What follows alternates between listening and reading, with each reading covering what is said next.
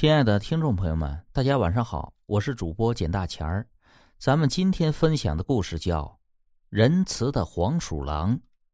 唐贞观年间，轩辕坟里住着一只修行千余年的黄鼠狼。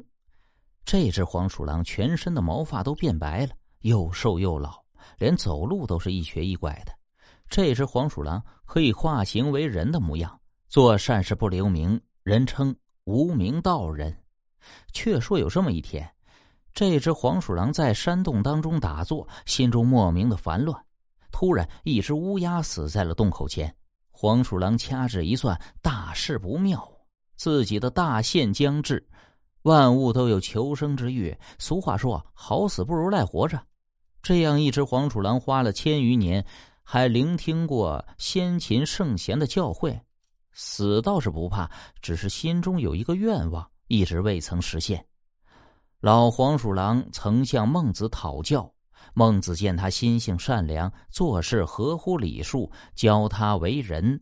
为了报答孟子的知遇之恩，老黄鼠狼当即就许下宏愿：做人就活出个人样来，做够万件善事，死而无憾。这个黄鼠狼大限将至，还有一百件善事没做呢，心中自然是不甘的。他听说大唐出了一个活神仙袁天罡，能通阴阳、断生死、料事如神，便向袁天罡讨教如何增寿老。黄鼠狼又变作道人的模样，佝偻着背，拄着拐棍四处打听袁天罡的家。皇天不负有心人，黄鼠狼终于在终南山找到了正在打坐的袁天罡。袁天罡料事如神。黄鼠狼刚踏入终南山，他便早已知晓。他让徒弟下山去迎接黄鼠狼，进了门便向袁天罡下跪，祈求延寿。袁天罡被老黄鼠狼的诚心感动了，便动了恻隐之心。袁天罡沉思半晌，捋着胡须，提笔在一张白纸上龙飞凤舞的写起来：“至于能否活命。”就要看你的造化了，袁天罡叮嘱道。下山之后，看到一个衣衫褴褛的叫花子，你便问皇家有巢吗？如果叫花子回答有，你便杀了他，烧了纸条；如果没有，便打开纸条。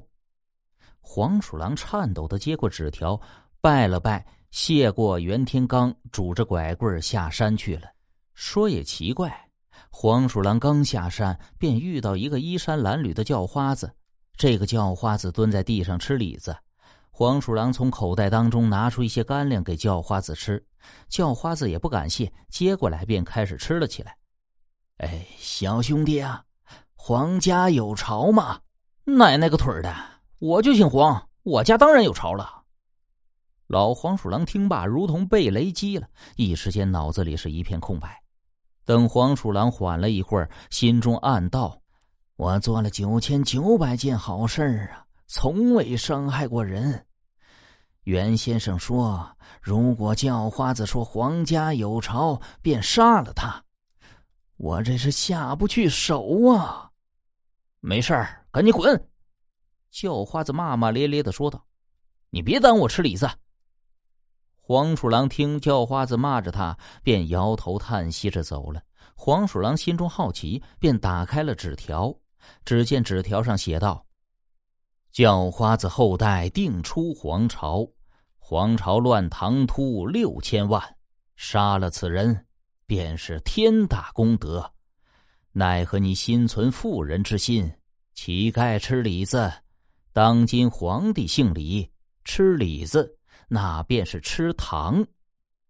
黄鼠狼恍然大悟，瞬间化作了一只黄鼠狼去找叫花子，奈何叫花子已经不见了踪影了。老黄鼠狼突然觉得胸口胀痛，忍不住吐出了一口血，倒在了地上。且说袁天罡正在打坐，突然猛地站起来，摇头叹息道：“哎呀，无名道人不听无言。”徒弟不解，便询问其中的原因。原来，如果老黄鼠狼按照袁天罡的话去做，烧了纸条，叫花子必死无疑。因为纸条上有阵法，一烧就能把叫花子困死，其中大唐便安全了。如果杀了叫花子，或者烧了纸条，都可以保证以后不出杀人的恶魔。黄巢，袁天罡叹道：“哎呀，同盟求我，非我求同盟。